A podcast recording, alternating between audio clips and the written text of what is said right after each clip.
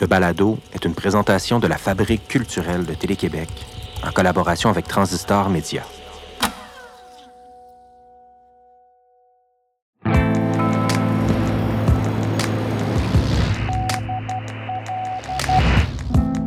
Pierre Nepveux écrit Et je songe à l'évanouissement de quelques chevaux noirs, à un défilé de maisons fantômes vers la nuit.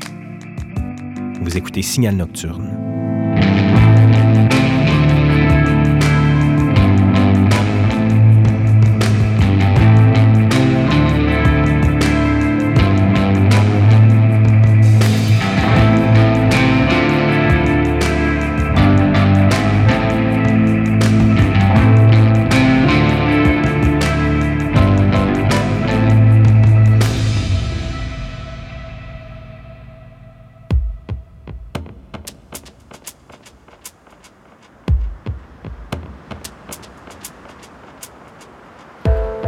Vendredi soir, les vapeurs de diesel commencent à peine à disparaître. Les rues d'Ottawa ont retrouvé leur calme. J'entre dans le Centre national des arts, qui peut accueillir des milliers de spectatrices et de spectateurs, mais ce soir, c'est fantomatique. Je flotte jusqu'à mon siège et je me pose au moment où les lumières tombent. La salle est plongée dans le noir total, la foule est éparse, dispersée, et la voix de la metteur en scène et actrice Marie Brassard résonne dans les haut-parleurs du théâtre. En l'entendant, c'est comme si on repassait sur des décennies de théâtre et de cinéma québécois.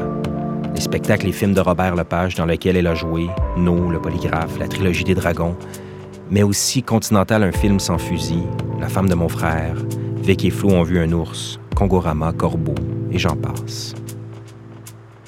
En parallèle de sa carrière d'interprète, Marie Brassard présente aussi des spectacles qu'elle écrit et met en scène des productions qui font le tour du monde. La créatrice originaire de Trois-Rivières est une magicienne des arts vivants. Elle collabore étroitement avec des musiciens et artistes visuels qui lui permettent de présenter des spectacles immersifs et puissants grâce à la vidéo, au son, à la lumière.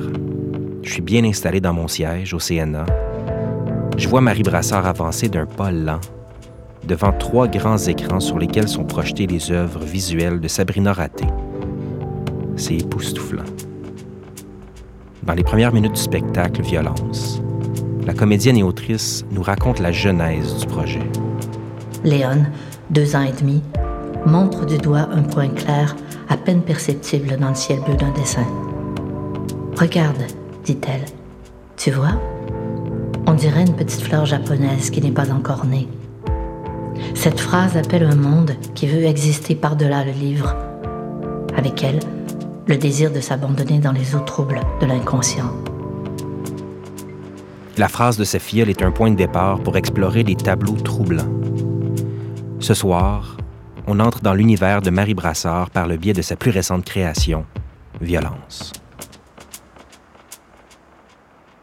Euh, bon, mes amis m'ont fait l'honneur de me demander de la marraine de, Léon, euh, je suis tombée en amour avec cet enfant, évidemment. Elle avait une intelligence fulgurante. Elle a commencé à parler très, très tôt, très tôt, de parler de choses très complexes.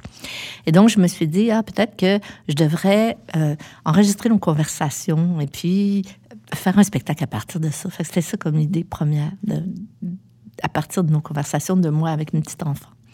Et petit à petit, ça a évolué. Puis un jour, justement, je allée au Japon. Quand je suis revenue, je lui ai offert un livre, puis elle a dit ça. Elle a pointé un, point dans le ciel du dessin. Elle a dit, regarde, c'est comme une petite fleur japonaise qui n'est pas encore née. Et ça, ça m'a vraiment, ça m'a vraiment allumé parce que je trouvais d'abord c'est une phrase très intelligente, riche de potentiel au niveau du sens. Euh, euh, c'était comme une espèce de questionnement philosophique aussi par rapport à la vie et tout. Puis, euh, alors très tôt, on a commencé à se réunir ensemble. Puis juste à se laisser aller. Le fait qu'on avait un peu d'argent et qu'on a, on a bénéficié de ces résidences, ça a fait qu'on a pu se laisser errer, ce qui est, selon moi, essentiel quand on fait du travail de création. Avec ses complices de travail, Marie Brassard a pu commencer les explorations sonores, visuelles, poétiques et performatives basées sur la phrase de sa filleule. Alors, on s'est vraiment laissé errer. On a regardé des films, on a tout ça. Et puis, et tout de suite, j'ai pensé au Japon. parce que cette petite fleur japonaise pas encore née, je me suis dit, tant qu'à honorer la phrase de cet enfant, aussi bien le faire full pin, on va le faire, on va y aller, on va prendre cette phrase d'enfant, puis on va aller jusqu'au Japon pour continuer à développer cette idée-là d'une façon complètement euh, euh, cohérente, à mon avis. Et puis, et puis voilà. Alors, on a, on a fait tous ces, ces trucs et puis on a élaboré ce projet où on devait aller au Japon. Et finalement, bon, on y est allé euh, de façon virtuelle on a élaboré un système pour que je puisse travailler à distance avec les, Japonais.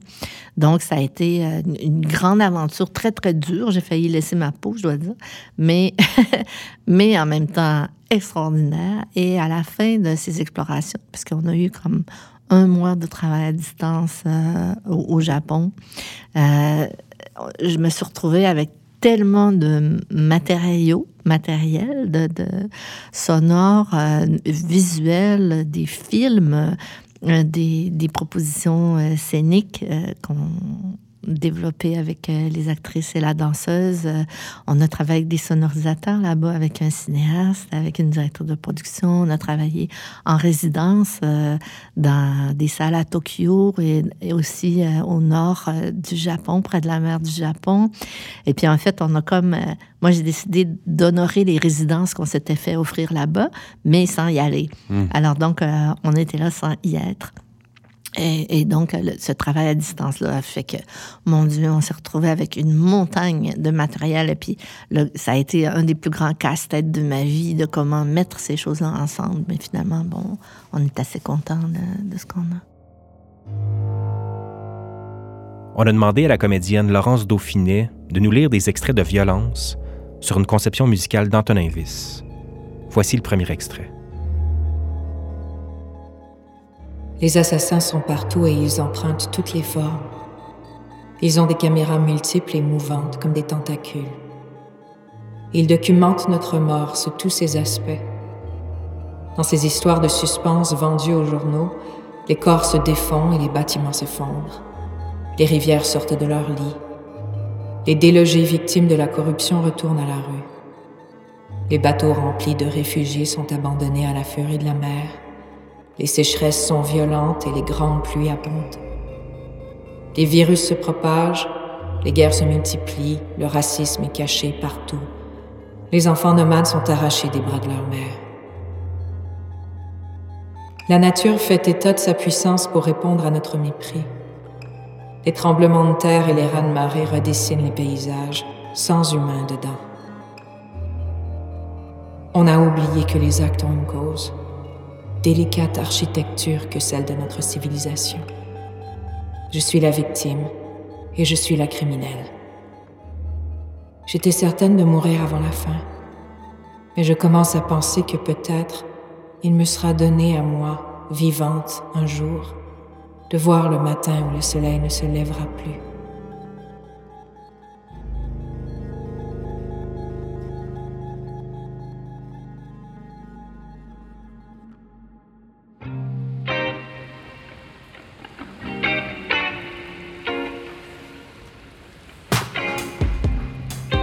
Marie Brassard a des collaboratrices et collaborateurs qui travaillent avec elle depuis plus de dix ans, dont le musicien Alexander McSween et le concepteur d'éclairage Miko Ininen. Elle nous parle du précieux travail de ses conceptrices et concepteurs. La plupart des gens qui collaborent avec moi, c'est souvent, au niveau des concepteurs, ils viennent pas nécessairement du théâtre. C'est des gens qui viennent un peu derrière Sabrina Raté, par exemple, qui viennent plus de... Elle produire des images synthétiques avec son ordinateur. Euh, euh, Miko Ininen, qui est éclairagiste, mais qui est aussi... Euh, qui crée des installations avec la lumière. Euh, Antonin Sorel, qui est d'abord designer, artiste visuel.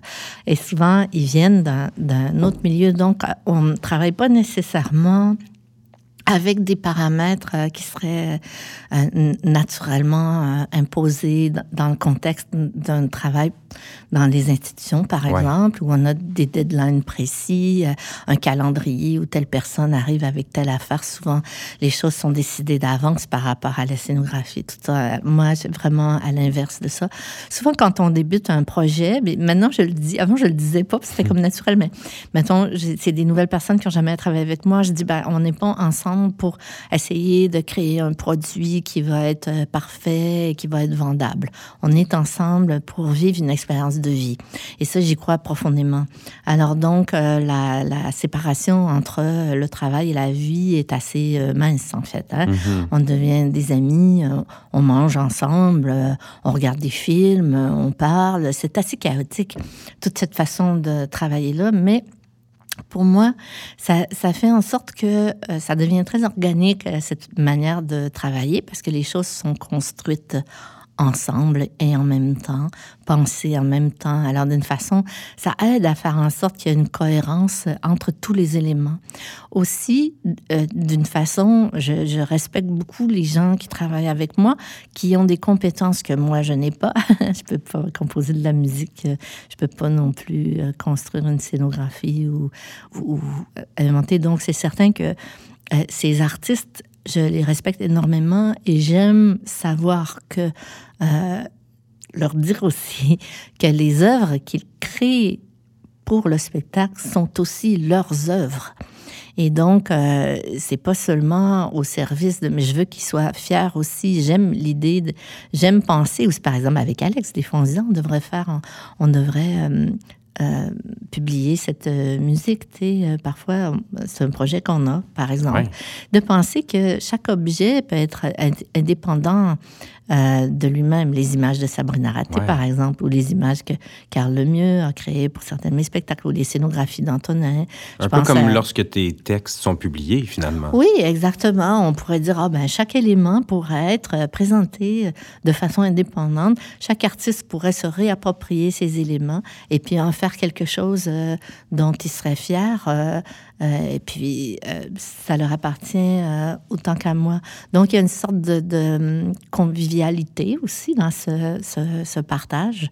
Et euh, bon, c'est certain que euh, au bout du compte, je, prends les décisions. Hein, je suis comme un peu euh, chef d'orchestre de tout ça, mais avec une certaine humilité aussi quand même. On, on, organise ça ensemble, ce qui fait que je, suis fière des, des, œuvres.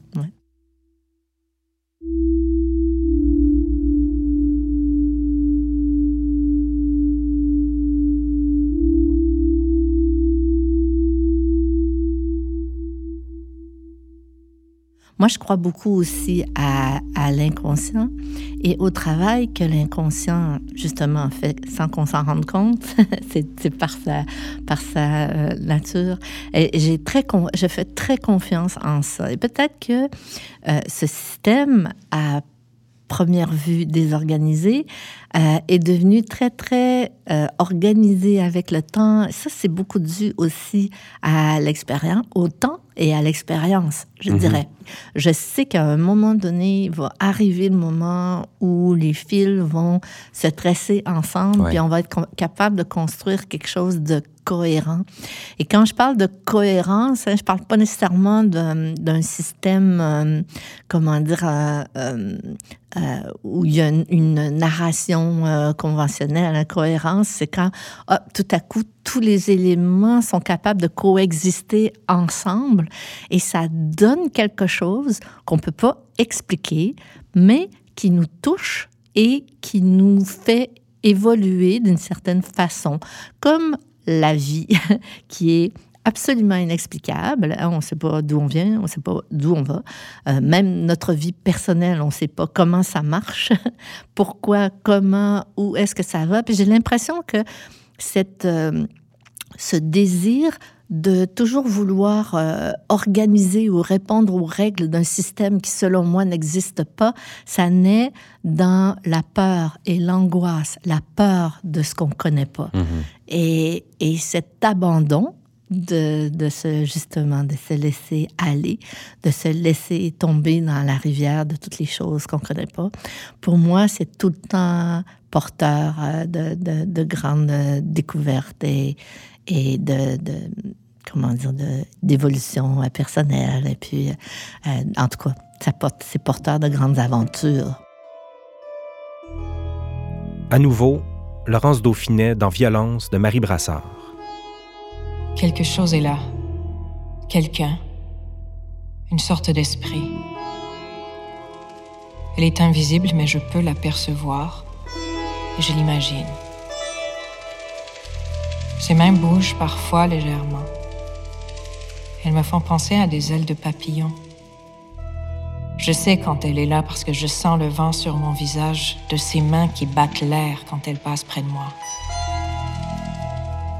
Lorsqu'il fait très noir, le bruit de ses battements résonne comme ceux des hélices des avions de guerre et des hélicoptères. Je sais alors que la catastrophe n'est pas loin. Et pourtant, j'attends. Mais le tremblement de terre ne se produit pas. Le grand tsunami ne s'abat pas sur moi. Le sol ne se dérobe pas sous mes pieds.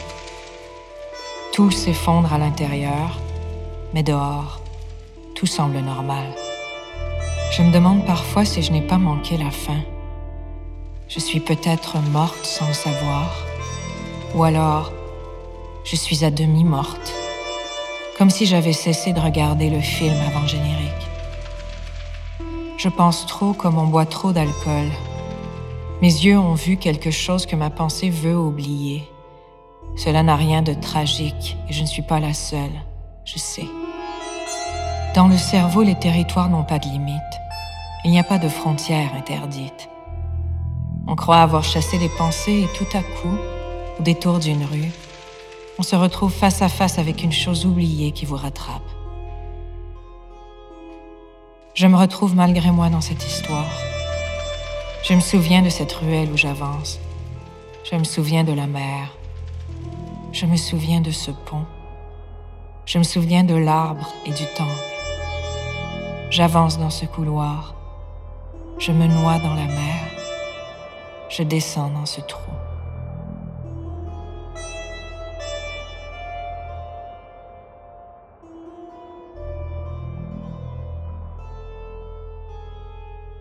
Quand on me demande, des fois, c'est difficile de d'écrire. Euh, est-ce que euh, c'est du théâtre euh, Oui, je pense qu'à partir du moment où il y a des gens qui sont sur scène et tout, mais tu sais, c'est comme des productions un peu multidisciplinaires, malgré que je trouve ça drôle comme non, parce que le théâtre, fondamentalement, c'est une œuvre multidisciplinaire. Peut-être que c'est avec le temps qu'on a voulu, encore une fois, formater le théâtre, puis que le théâtre est devenu un texte qu'on monte avec metteur en scène puis des mhm. acteurs.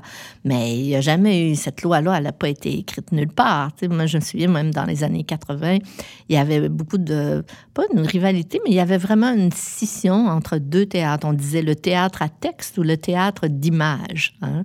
Là, il se passe quelque chose présentement dans, dans le, paysage théâtral à Montréal. Il y a beaucoup de, de directions artistiques qui sont en train de changer. Et ça, c'est super excitant parce que là, tout à coup, ah, on voit justement peut-être des gens euh, euh, nouveaux, des artistes qui arrivent euh, de d'autres backgrounds, tout à coup qui vont peut-être en quelque sorte peut-être affirmer peut-être davantage certaines idées. contaminer un peu. Oui, contaminer un peu, c'est le fun, ça, c'est frais, c'est très rafraîchissant, c'est très intéressant et c'est nécessaire. Mais peut-être que aussi parce que, disons-le, la, la, la, culture est comme un peu, puis on le voit encore davantage en temps de pandémie, c'est désolant, c'est comme sous, euh, sous-évalué, sous, un peu comme une, une sous-chose qui est plus ou moins bien euh, documentée, connue, supportée euh, financièrement, supportée ah moralement, au niveau aussi des, des, des, connaissances de la toute. Alors ça aussi, ça fait que le monde sont obligés de, de, de, vivre, ce qui fait qu'il y a tout le système qui est nécessaire, des institutions où on veut que les spectacles soient rentables, où on veut que le monde vienne parce qu'ils ont besoin d'argent, parce qu'ils sont...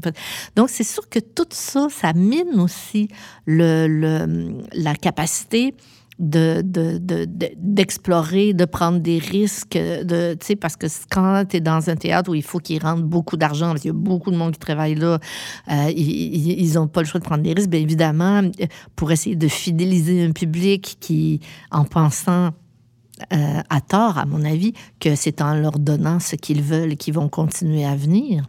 Euh, c'est sûr que ça fait qu'il y, a moins d'audace dans la recherche. Mais moi, je suis confiante dans toutes euh, les jeunes qui, arrivent, qui ont, qui ont en eux cette audace et puis qui, à toutes sortes de niveaux, se mettent à, créer des choses. Mais je pense que pour ce qui est de mon parcours personnel, euh, la, belle décision, et c'est une décision, je le dis, que j'ai prise très jeune de demeurer le plus possible indépendante de toute structure, c'était une des grandes belles décisions de ma vie. Et parce que, justement, ça n'a pas toujours été facile, mais malgré que quand même ça s'est passé assez bien. Ce qui fait en sorte que maintenant, ben, j'ai créé une compagnie qui produit en coproduction avec d'autres gens, mais euh, on n'a pas de, de, comment dire, euh, on n'a pas de salle, on n'a pas de tout ça. On fait pour le mieux. On se déplace beaucoup, on voyage, on, mhm. prend part à plein de festivals et tout ça. Puis tout en, en gardant. Moi, j'ai jamais le sentiment de faire des compromis sur notre manière de travailler. Ça m'est jamais arrivé, franchement. Mais je suis fière de ça. L'indépendance, c'est une belle chose. Avant de vous dire au revoir, je tiens à remercier Marie Brassard et le concepteur musical Alexander McSween que j'ai rencontré dans le cadre de la présentation de Violence au Centre national des arts en mars 2022. On a justement entendu un extrait de la musique d'Alexander durant l'épisode. Je salue également les équipes qui travaillent à la production de Signal Nocturne.